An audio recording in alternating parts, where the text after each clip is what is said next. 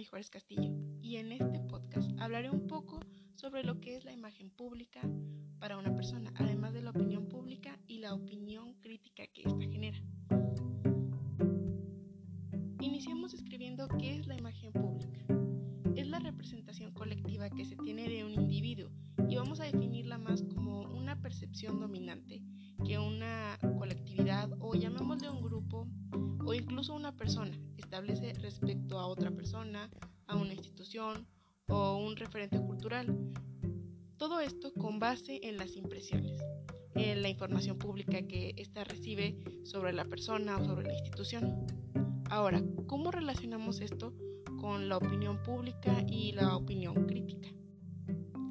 Mucho se puede decir sobre los medios y el poder que tienen sobre las masas como es que a través de estos canales masivos difunden un pensamiento o valores o incluso ideales. Todo esto mm, con información manipulada. Pero ¿cómo son los hechos manipulables? Bueno, para esto hay que puntualizar tres líneas en el medio.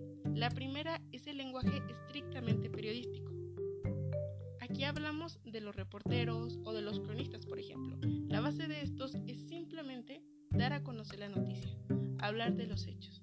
Pero desde aquí nos damos cuenta de cómo es que se puede llegar a manipular de forma tan masiva, pues ellos son los que deciden cuál información es relevante y merecedora de la atención pública o del ojo público y cuál no. Ellos deciden en qué direccionar la opinión pública debe de estar fijada a tal punto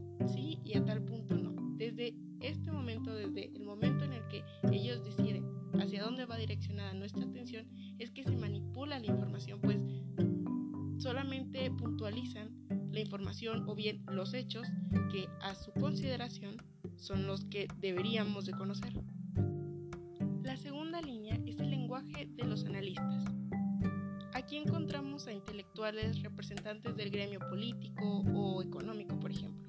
Estos desempeñan un papel muy importante en este tema, pues su función es la de la interpretación, interpretar de manera adecuada los acontecimientos, es decir, una interpretación que dé a la audiencia o al lector el significado, el sentido de los hechos, hacia dónde está direccionada no solamente la atención, sino qué debemos de sentir o qué, patrón deberíamos tomar a consideración de los hechos que ellos nos presentan. Por último, tenemos el lenguaje de los editorialistas y columnistas de opinión. Este puede ser un punto un poco más ya que la opinión que ellos encargan de palpar debe de estar estructurada de una manera específica para que al final se pueda direccionar hacia un valor o incluso hacia una conducta que, nos oriente a la toma de una postura y no necesariamente a interpretar los hechos como debería de ser. Volviendo al inicio, vamos a tomar en cuenta las funciones básicas que tienen los medios de comunicación a cumplir informar, informar sobre los hechos, sobre los acontecimientos que como ya mencionamos, ellos a su consideración eh, son el foco en el que debería estar nuestra atención. El segundo es formar y orientar a la opinión pública. De esto se genera la crítica pública. ¿Qué hacen en, este, en esta parte? Es muy sencillo. Según al criterio de ellos, de en dónde debe estar nuestra eh, atención, también manipulan la información de cómo es que nos deberíamos sentir al respecto de esta información, incluso llegando a crear una ideología o un comportamiento en reacción a esta información. Ahora, en tercer lugar tenemos eh, la de entretener, que es eh, la más básica y la que todos conocemos. Sin embargo, enfocándonos únicamente la parte de formar y orientar a la opinión pública, en esta eh, indirectamente o directamente entra también la política o estos temas en los que en los escenarios públicos nos ayudan a, crear una opinión sobre tal eh, partido o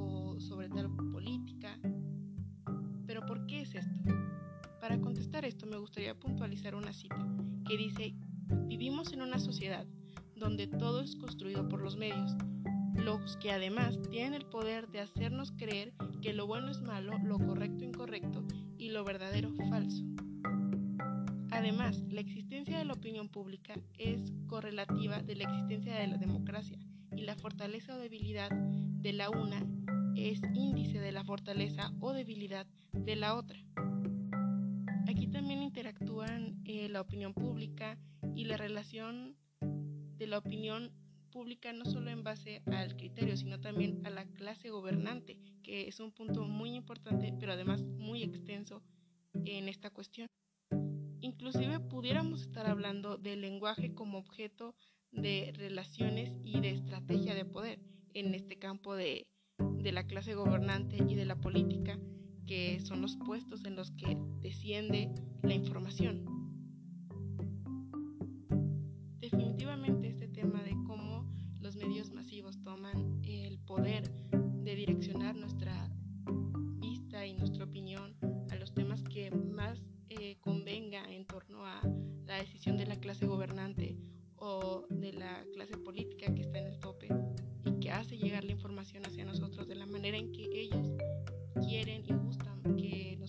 Veamos, así como también generarnos una opinión, eh, una creencia o un valor o incluso una ideología sobre eh, los hechos es bastante extensa.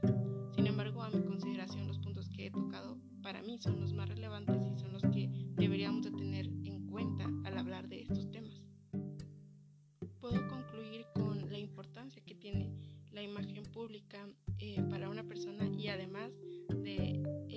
relevancia que tiene que nuestra opinión en este tiempo esté basada más en la información que recibimos eh, manipulada de los medios y del el nivel que hay detrás de ellos, el nivel de superioridad que llega detrás de ellos y sobre la forma de cómo insertar en nuestro pensamiento una opinión sobre un hecho